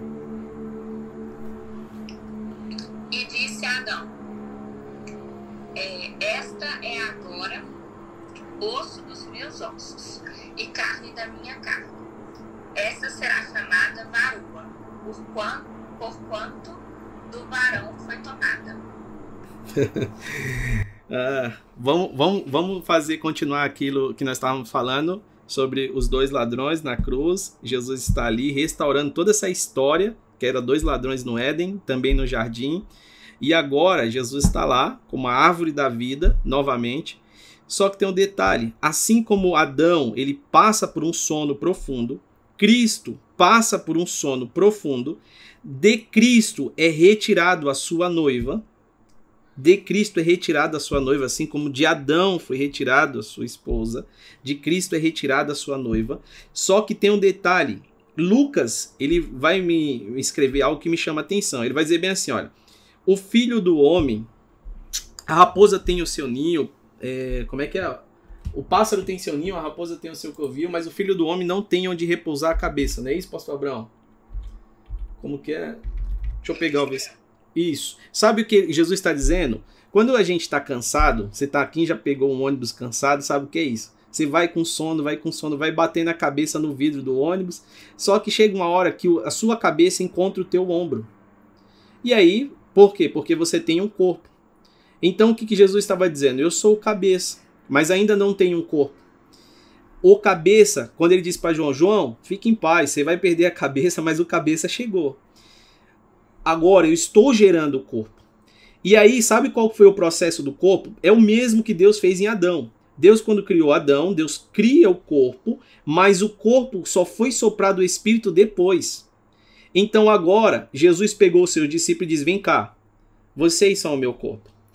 Fiquem em Jerusalém, até que do alto sopre o Espírito novamente sobre este corpo, porque um corpo sem o Espírito, ele não vai servir para nada. Então eu vou trazer o Espírito, o sopro de vida sobre vocês. Fique lá em Jerusalém, até que do alto vai receber o sopro do Espírito. O corpo de Cristo, a igreja sendo formada, mas com o corpo de Cristo e Cristo como a cabeça, porque cabeça é o governo do corpo, é a cabeça que tem a visão, é a cabeça que tem a audição, então nós precisamos voltar a ouvir e ver o que ele está fazendo. Quando Adão acordou, o que, que ele viu? Ele viu Eva. Só que ele disse o seguinte: ela é osso do meu osso. Aí eu pergunto para você: será que Eva tinha uma fratura exposta? Para ele enxergar um osso dentro dela? Não. É que Adão estava nos ensinando um princípio. Quando você olhar para alguém, não olhe simplesmente com os teus olhos carnais, mas veja o que Deus fez dentro dela. Veja o que Deus está fazendo por ela. Veja o que Deus está fazendo nela. Ele viu algo no seu interior. O osso não estava exposto, mas ele viu o que Deus fez nela. Então aqui nós precisamos olhar para a igreja e, com todo respeito, não massacrar a igreja, mas olhar o que Cristo fez na cruz por ela olhar o sacrifício de Cristo na cruz por ela, porque essa mesma igreja que hoje parece um corpo morto, havia um homem chamado José de Arimateia e Nicodemos. Ele disse: "Eu quero esse corpo. Esse corpo está fedido, esse corpo está sujo, mas a gente quer. Sabe por quê? Porque eu acredito que ele vai ressuscitar. Só pega o corpo morto quem acredita que vai ressuscitar.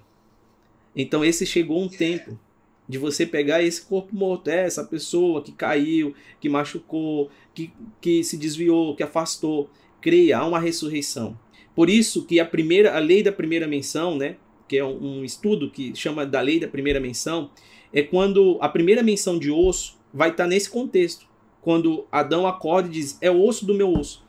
E a gente vai ver essa essa palavra de osso novamente em Ezequiel, Ezequiel ele está dizendo bem assim: ó, são um vale de ossos sequíssimos. Mas Deus está dizendo: profetiza sobre esse vale. Traga a palavra sobre ele. Por quê? Deus está dizendo o seguinte: eu vou começar um reavivamento. Mas reavivamento não começa sem um lar reconstruído. Osso do meu osso, ele estava falando sobre família ali. Então Deus está dizendo: o meu reavivamento começa nas casas, começa pelas famílias. Eu vou começar a curar dentro de casa, por isso que Ezequiel também vê ossos. Ossos secos, famílias sequíssimas. Alguns estão dizendo assim, ó, o amor já esfriou, já acabou, já era, pastor, já acabou. Mas ele está dizendo, ó, profetiza, traz a minha palavra de volta sobre esse vale de ossos secos, que eu vou trazer vida.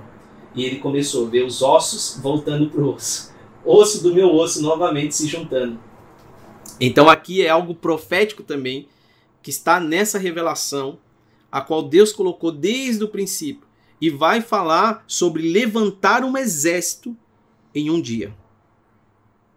Levantar um exército em um dia. Então Deus pode suscitar um exército em um dia, um grande exército. Isso tem a ver com as famílias. Outra, outro ponto, no verso 24, Gênesis 2, 24, e eu vou liberar aqui também para quem quiser comentar, é que é o seguinte: Portanto, deixará o seu pai e a sua mãe, e se apegará à sua mulher, e serão ambos uma só carne um segredo para o relacionamento aí para quem está noivo, para quem está casado ou recém-casado.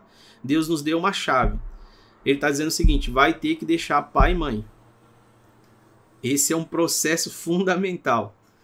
Eu sei que para alguns é difícil, né? A questão de comprar uma casa, mas você serve a um Deus que é dono de todas as coisas. Coloque isso no seu coração. Eu preciso praticar, porque Deus está dizendo: se você não fizer isso, você vai ter problema no futuro. Se você não deixar pai e mãe, se você se casa e continua com pai e mãe, ele está dizendo, você vai ter um problema. Porque isso faz parte de um princípio do casamento. E aí ele vai continuar. Eu vou só mais uma aqui e diz assim, Gênesis 3,19. Do suor do teu rosto comerá o pão, até que tornes a terra, porque dela foste tomado, porquanto és pó e do pó tornarás. Deus está falando sobre suor. Suor, a gente lembra sobre trabalho. Então Deus estava dizendo o seguinte, ó, do teu trabalho você vai comer. E aí qual que é a chave aqui? Quando a gente vai ver o tabernáculo e Cristo está tabernaculando em nós, ou o sacerdote para entrar no santo do santo, ele tinha uma roupa específica, que era uma roupa de linho fino. E linho fino em Apocalipse fala sobre veste de justiça. Então, o que Deus estava dizendo, se você quiser entrar num outro ambiente, você vai ter que trocar de roupa, ou seja, é transformação. Cada nível você vai precisar ter uma transformação, mas detalhe, quando você entra na minha presença, Esse santo do santo é o lugar que eu escolhi para me apresentar. Então, na minha presença, você não pode ter suor. Porque se você suar aqui dentro, o trabalho é seu, o mérito é seu, a glória é tua. Por isso eu quero linho fino, porque na minha presença, é onde tudo já está acabado, você só contempla o que eu faço. Contempla a minha obra. Esse não é o lugar para você colocar o teu suor, mas esse é um lugar que Deus está nos chamando nesses dias, uma oferta verdadeira. É uma oferta de sangue, não de suor. Suor você faz com seu trabalho, mas Ele quer a nossa vida. Esse é um lugar, o altar é o lugar de entregar a vida. Deus está nos chamando para esse lugar. A cruz é o altar onde o autor entrega a vida. Estão parentes aí? Manda, Brim. Pegando demais aqui. Já tô até refazendo dois números. Vamos lá. É, O que você falou aí é tremendo demais. Voltando um pouquinho só na questão da crucificação ali de Cristo, onde ele está entre dois ladrões. Você lembrar que ele salva um. justamente porque esse um reconhece quem é Cristo. Cristo, na verdade, é o grande gerador da, é, da noiva. A gente sabe que ele foi transpassado, né? E a, e a- e a lança toca na costela de Cristo, toca naquela partezinha ali, exatamente onde Deus é, é, é, fez, né? gerou Eva, né? A palavra diz que a palavra original não é nem, não é nem formou, né? Se, se, se os teólogos aqui estiverem de plantão para me ajudar, a palavra é gerou, é de gerar, né? Gerou Deus Eva da costela de Adão. E a, a, a, a pergunta que, que eu sempre fazia era, por que que Deus, ele, ele, ele fez o homem do pó, mas gerou a Eva da costela do homem? E aí, eu orando e tal, Deus foi bem claro em relação a isso. Até mesmo no, no âmbito do meu casamento. Ele falou, meu filho, no meu coração, o Espírito Santo, né, eu, eu ali, debruçado na palavra, é, Deus faz o homem do pó e sopra em suas narinas o Espírito vivente para que ele possa, como você falou, ser guardador, ele guardava ali.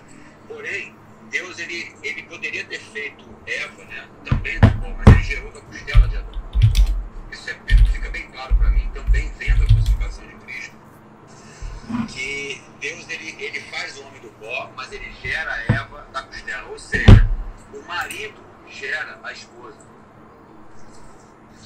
E Cristo, nós somos a noiva e Cristo é o nosso marido. Nós não podemos escolher o nosso pai. Você nasce e você vai crescer com o pai biológico que você tem. Você não tem como escolher o pai. Mas você tem como escolher com quem você vai casar. E isso pode ser gerado e contemplado né, no, no- no- em Cristo Jesus. Então nós podemos cortar, e isso é tremendo, nós podemos cortar a nossa, o nosso cordão umbilical adâmico, paterno, e, religar e ligar o nosso cordão umbilical no nosso marido que é Cristo Jesus. E assim nós seremos gerados. Porque assim como Adão, assim como o marido gera sua esposa, porque Eva foi gerada, né? Da costela de Adão, nós, religados em Cristo, é, perdão, em Cristo, podemos então passar por uma nova, ah, ah, por um novo gerente. Sabe quando você vai para o restaurante, está lá escrito, olha, é, é, é, é, é, nova diretoria, nova gerência, nós temos essa oportunidade de passarmos por uma nova gerência, de sermos gerados novamente em Cristo Jesus. Por isso é necessário nascer de novo. Então isso é tremendo demais, porque eu estou fazendo exatamente essa associação. Aonde Deus gera a mulher da costela de Adão, porque o marido gera a sua esposa, e aonde Cristo foi tocado na porque na morte de Cristo, na cruz do Calvário, na sua ressurreição, ele está gerando uma nova esposa, uma nova noiva, nele, firmada sobre a rocha, imaculada, sem ruga, perfeita. O, o brinco. E, o- e o legal é o seguinte, né? É, quando Satanás força para comer do fruto ali e tal, é, Adão come o fruto. Só que Deus, ele sempre tem um mistério guardado. É, Eu vejo Deus assim, do, do sentido que ele chega na reunião ali e ele fala assim: ó, é, deixa eu dar uma notícia para vocês. Todo fruto que produz tem uma semente dentro. Então, quando você fez a mulher comer o fruto, não se esqueça que ela também comeu a semente que estava dentro do fruto. E deixa eu te falar, a semente é minha. E da semente da mulher. Ou seja, ele está dizendo, da semente da mulher nascerá um. Você vai ferir o calcanhar, mas ele te ferirá a cabeça. E aqui, se Cristo é a cabeça, Deus estava dizendo o seguinte: eu vou restaurar a imagem da mulher, tá? Porque se você pegou a Eva para falar enquanto ela estava sozinha, eu vou pegar Maria sozinha, vou falar também o que vai acontecer com ela. Vai vir o meu espírito, vai colocar o meu fruto, a minha semente está dentro dela. Ele vai nascer, ele é a cabeça, e eu vou dizer quem é o corpo da igreja, quem é o corpo de Cristo, a igreja. Então Deus está dizendo o seguinte: vai ser a minha noiva que vai esmagar a tua cabeça, porque o corpo é onde está a perna. E ele está dizendo o seguinte: olha, essa mulher que você defraudou lá, eu estou restaurando a imagem dela. E da semente do fruto, você não sabia, mas eu tenho um fruto aqui, eu tenho uma semente escondida. E disso vai te suscitar um sério problema, porque ele vai te ferir, o corpo inteiro vai te ferir a sua cabeça. E outra chave é quando o próprio Deus vai dizer para Adão, e aqui eu peguei para mim isso, isso mudou também o meu dia a dia, quando Deus vai dizer para Adão dar nome aos animais. Para mim, se Deus está dizendo para dar nome ao animal, eu entendo o seguinte: a galinha já existia, mas a galinha só passou a ser galinha quando Adão deu nome. Então tem coisas na sua vida que Deus está dizendo, você está me pedindo, mas já existe. O problema é que você ainda não deu nome para eles. Você está me pedindo um projeto que já existe, eu já te dei, só que você não deu nome para ele. Você precisa nomear as coisas. E tem mais. Você tem autoridade para renomear as coisas.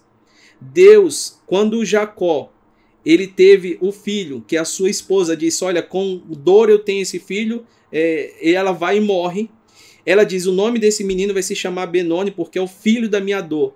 E Jacó, que tinha uma experiência em Betel recentemente, dizendo bem assim: não, não, não, não, Deus mudou meu nome, eu renomeio, eu tenho autoridade, vai se chamar Benjamim, o filho da minha alegria. Então, se teve alguma situação na tua vida, uma situação de dor, Deus está te dando autoridade para que você renomeie isso. Esse testemunho é para a tua alegria em Cristo.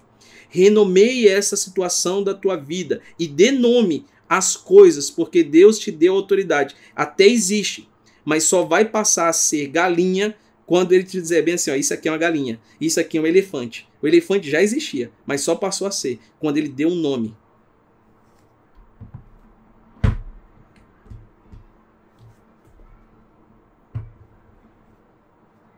Pegou aí? Só passou.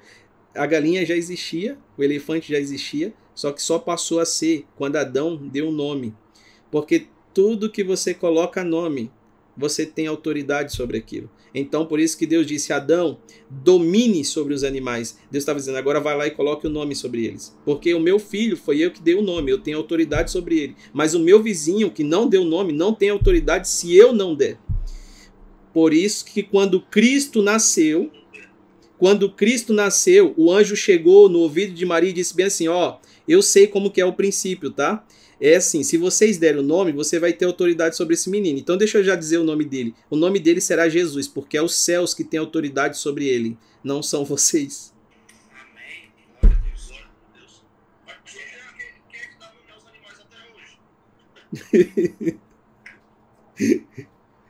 Olha, é interessante isso, né? Porque como Deus conservou, sei lá, é, é, Adão deu o nome de galinha a gente está chamando de galinha há muito tempo. Se Deus fez questão de conservar o nome de um animal durante anos, você acha que ele não vai fazer questão de conservar a tua vida? Um nome que é uma coisa simples que Adão lá atrás deu. Você acha que Deus não vai conservar a tua vida para viver os propósitos eternos? Então a gente parar para pensar sobre isso, nomear os filhos. Sempre Deus, Deus ele, ele tinha essa questão, né? Dizer bem assim, ó, o Jacó, qual é o teu nome? Porque da primeira vez você se disse que era Esaú. Eu quero saber qual é o teu nome. Eu não posso abençoar duas vezes a primogenitura. Porque você já recebeu a benção da primogenitura como Esaú. Eu quero saber e vou te dar a oportunidade. Qual é o teu nome? E aí ele diz: Ó, Jacó, então eu estou renomeando você para Israel. Então nós precisamos confessar quem somos. Para que haja esse renomear de Deus sobre as nossas vidas. Enquanto a gente não confessar, não tem transformação. Aquele que confessa e deixa. Ou seja, Deus quer nos levar para um novo lugar. Sabe o que é interessante? Que naquele lugar, Jacó disse bem assim: Olha, Deus estava aqui, eu não sabia. Quão terrível esse lugar. Então Deus já está o tempo inteiro, Deus já está presente o tempo inteiro, Deus já te deu as promessas, Deus já te deu o que você precisa, mas você não está chamando a existência. Como assim, Jean? É, ele deu todo o poder e toda a autoridade no nome de Jesus. Aí você fala, como é que eu vou ter autoridade sobre os demônios se eu não coloquei nome em nenhum demônio? Pela autoridade do nome de Jesus. Pela autoridade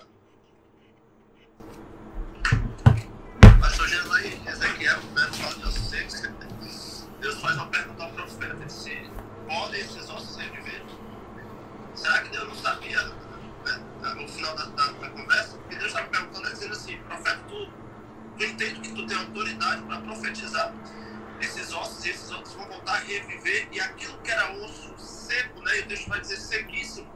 Lá no final do texto vai dizer que virou um grande exército. Deus, em outras palavras, está dizendo, profeta, basta você profetizar que esse vale de ossos secos vão se tornar um grande exército.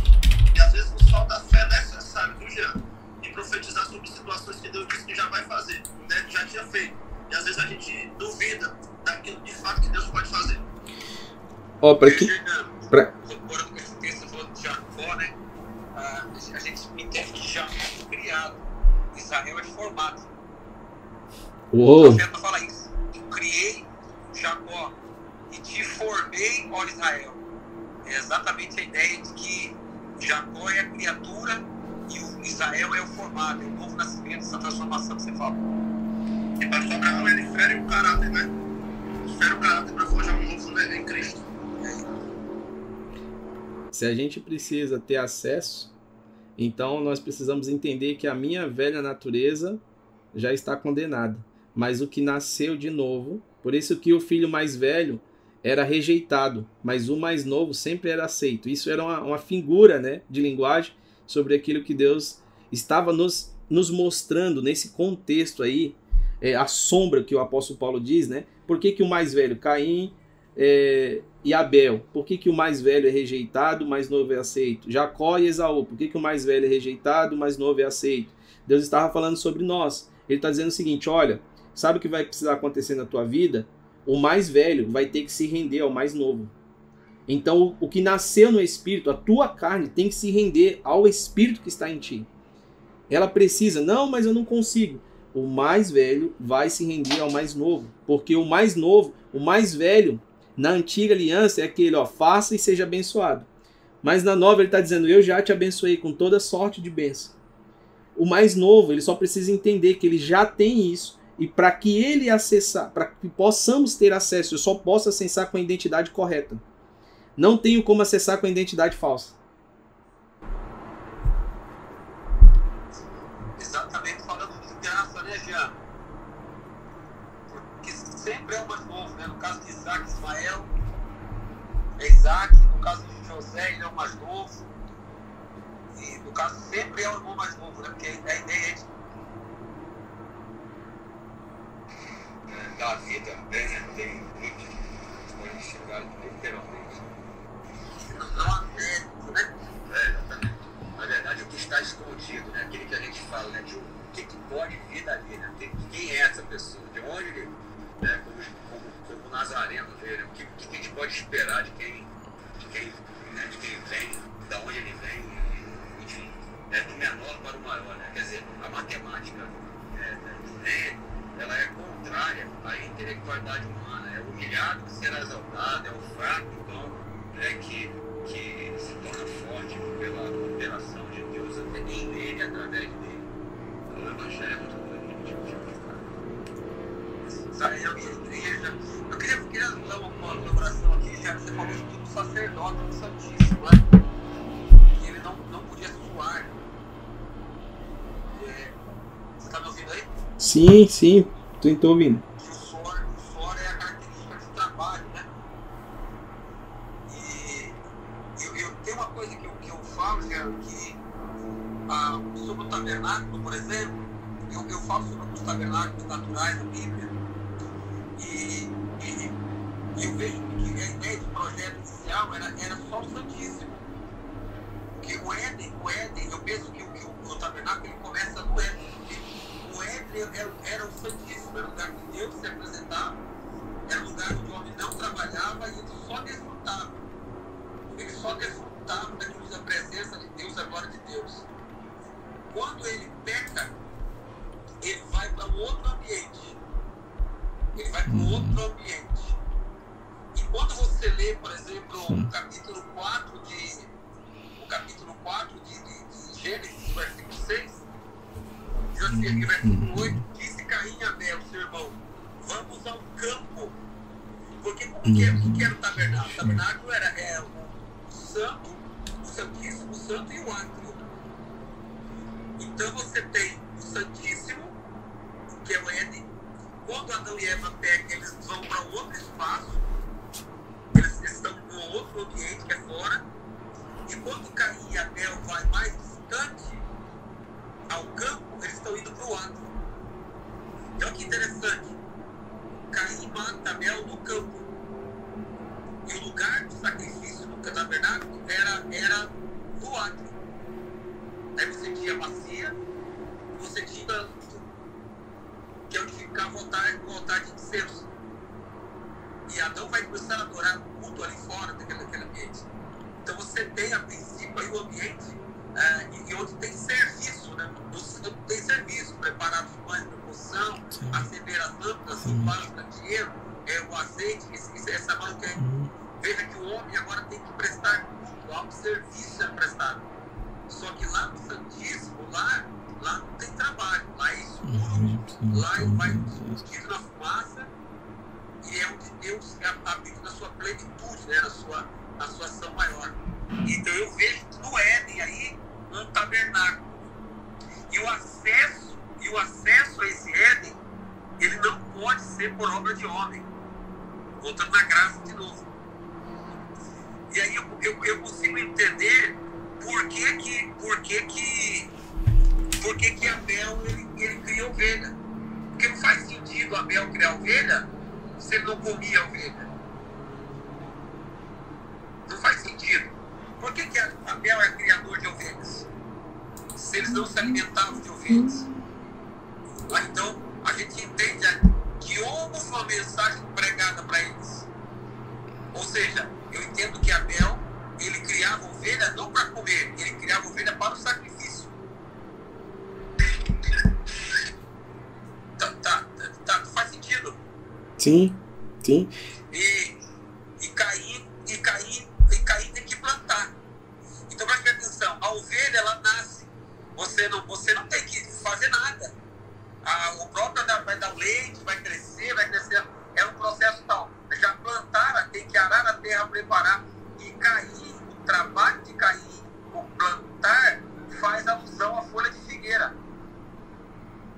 Onde eu quero chegar?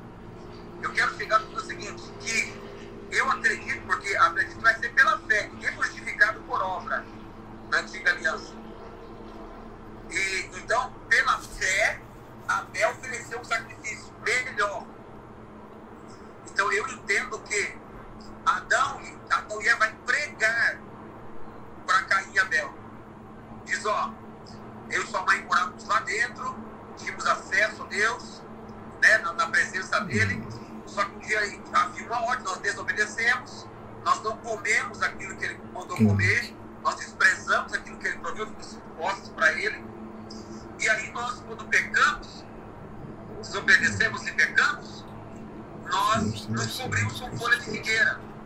Só que não resolveu o problema. E ele vai matar então o cordeiro, um animal, ah, por exemplo, vai matar um animal e, e vai cobrir a gente. Vai derramar sangue e cobrir a gente. Então essa mensagem foi passada para Caim e Abel. Só que eu vejo que Abel acredita nisso. Pelo fato de ele criar a ovelha, mostra que ele creu nessa mensagem. Que ele tinha que entender que para acessar e cultuar a Deus era através do sacrifício de um animal. Já Caim não. Caim era alguém que plantava é, verdura. é. Era, era parte de plantação seja, eu vejo aqui também um tipo de religião e graça.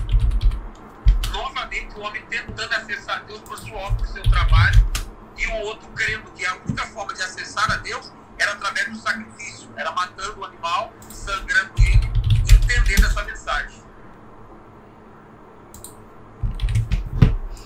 Uh, outra coisa, a gente tá estamos trabalhando aqui em Gênesis, né? Hoje até uma palavra aí, não sei se o Brinco vai gravar, se vai transmitir, eu também queria ouvir aquilo que Deus vai ministrar através da vida dele hoje, eu não sei aonde que é, mas se tiver transmissão, Brinco, depois passar o link pra gente se alimentar de tudo isso que Deus tem compartilhado nesses dias, porque assim, quando nós olhamos para Gênesis, isso não é ali, algumas pessoas acham assim, ah, aqui é só o começo, mas ali em Gênesis, a gente está só no capítulo 1, 2 e 3, ali Deus já começou a fazer e terminou a obra.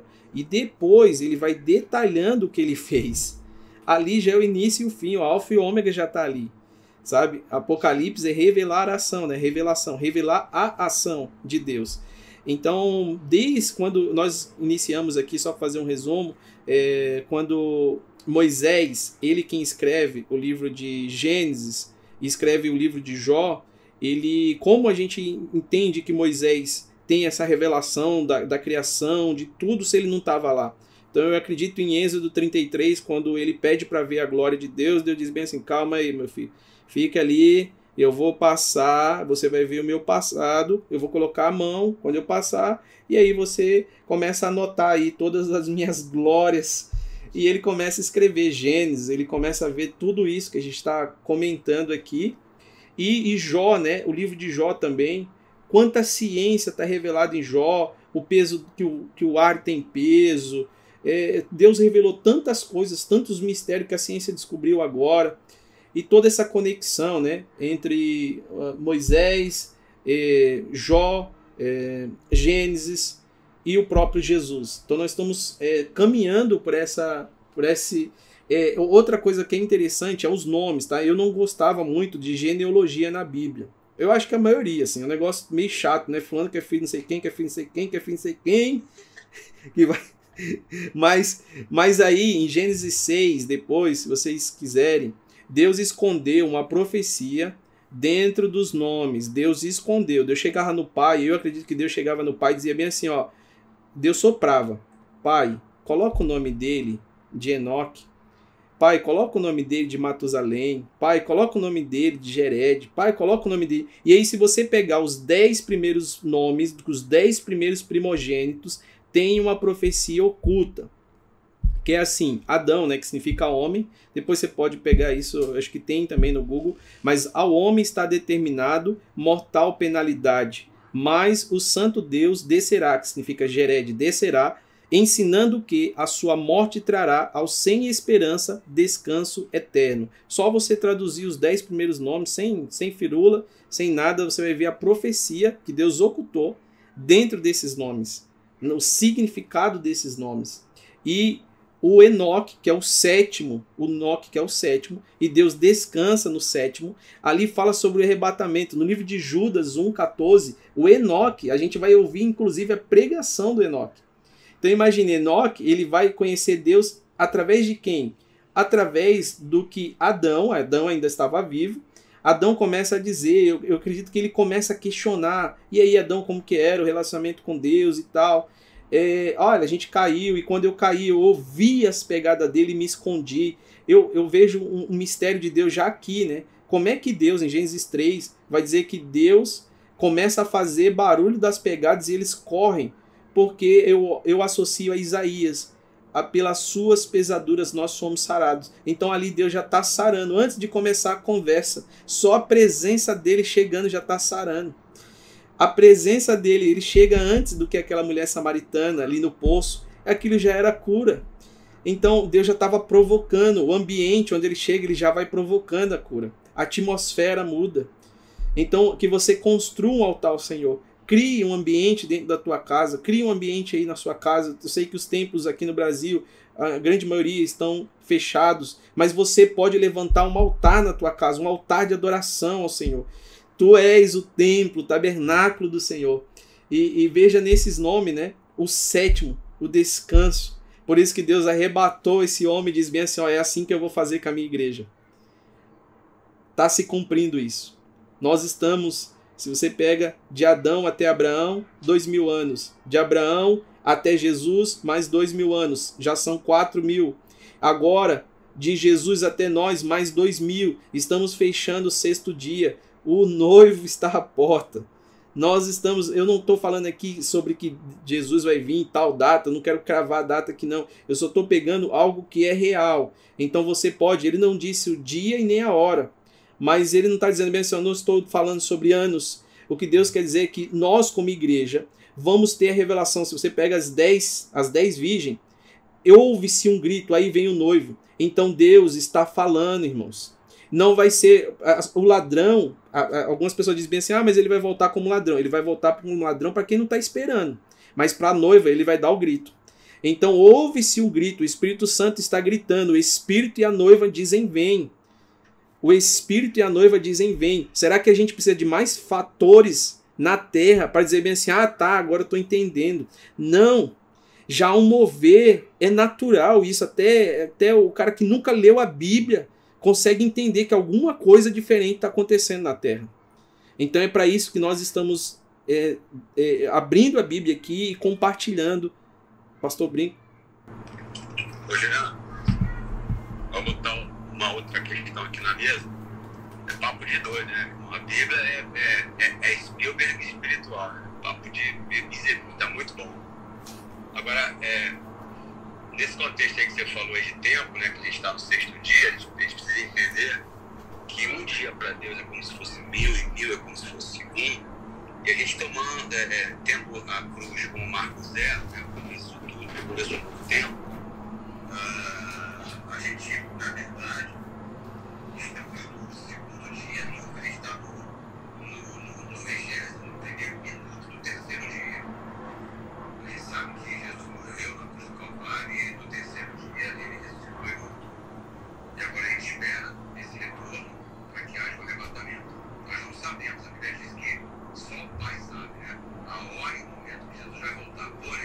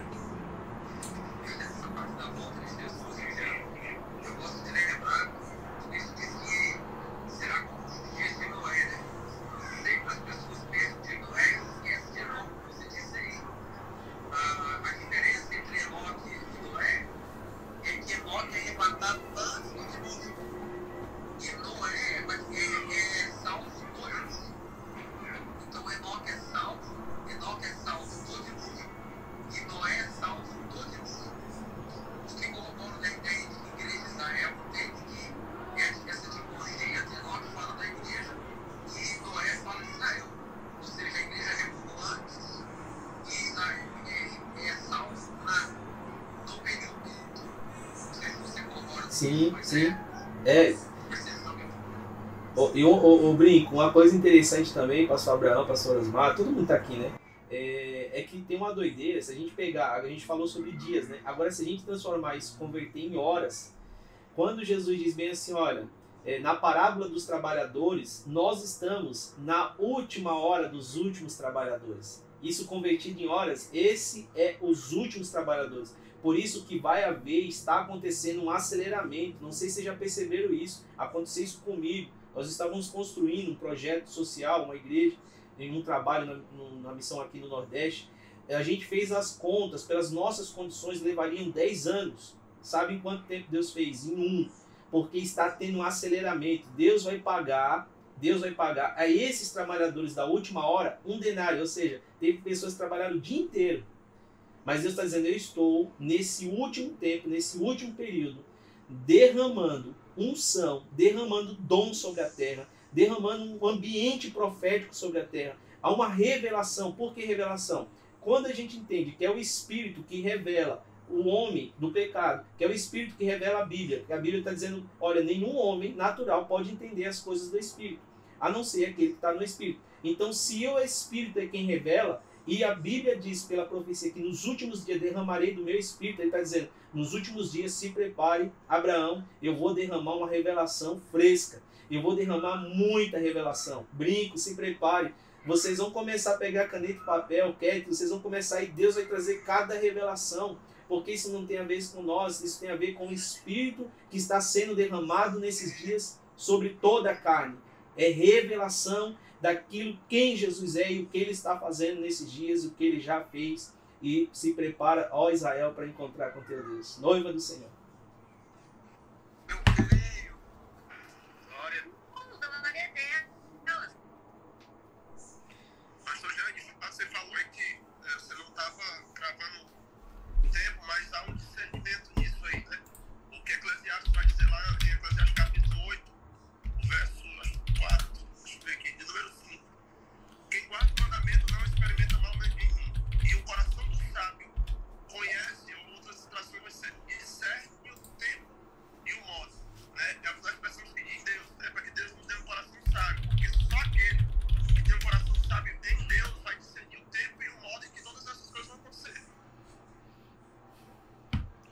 É, e, e como o pastor Abraão disse, né? Para alguns estão sendo salvos na arca, mas outros, Jesus já está voltando, cara. Todo dia. Ele já está recolhendo algumas pessoas. Então, prepara-te. Porque essa é, um- é é uma questão fundamental. Talvez quem está ouvindo aqui, não sei, porque aqui no Clubhouse é como a rádio, né? Sintoniza quem quer e, e vai ouvindo o que quer e o que não quer, mas é, é isso, você escolhe. Só que Deus te escolheu para estar aqui nessa tarde para ouvir, porque Deus não fala, grave isso, tá? Deus não fala com os ausentes, Deus fala com os presentes. Tem pessoas que vai para o culto e diz bem assim: "Ah, essa palavra aqui era para minha esposa, ah, se ela tivesse aqui". Não. Por... Sabe por quê? Quando Deus quis fazer a reunião, ele disse bem assim: "Adão, por favor, Cadê você? Eu não falo com eu não falo com ausente, eu falo com presente. Caim, cadê o teu irmão? É a segunda pergunta. São duas perguntas que a gente precisa registrar. Cadê você e cadê o teu irmão? Deus vai nos cobrar essas duas perguntas ainda hoje. Cadê você e cadê o teu irmão? Por que, que você ora e não apresenta o teu irmão? Por que, que você chega a mim para trazer uma oferta e não se apresenta ao teu irmão? Eu quero saber onde está você e onde está o teu irmão.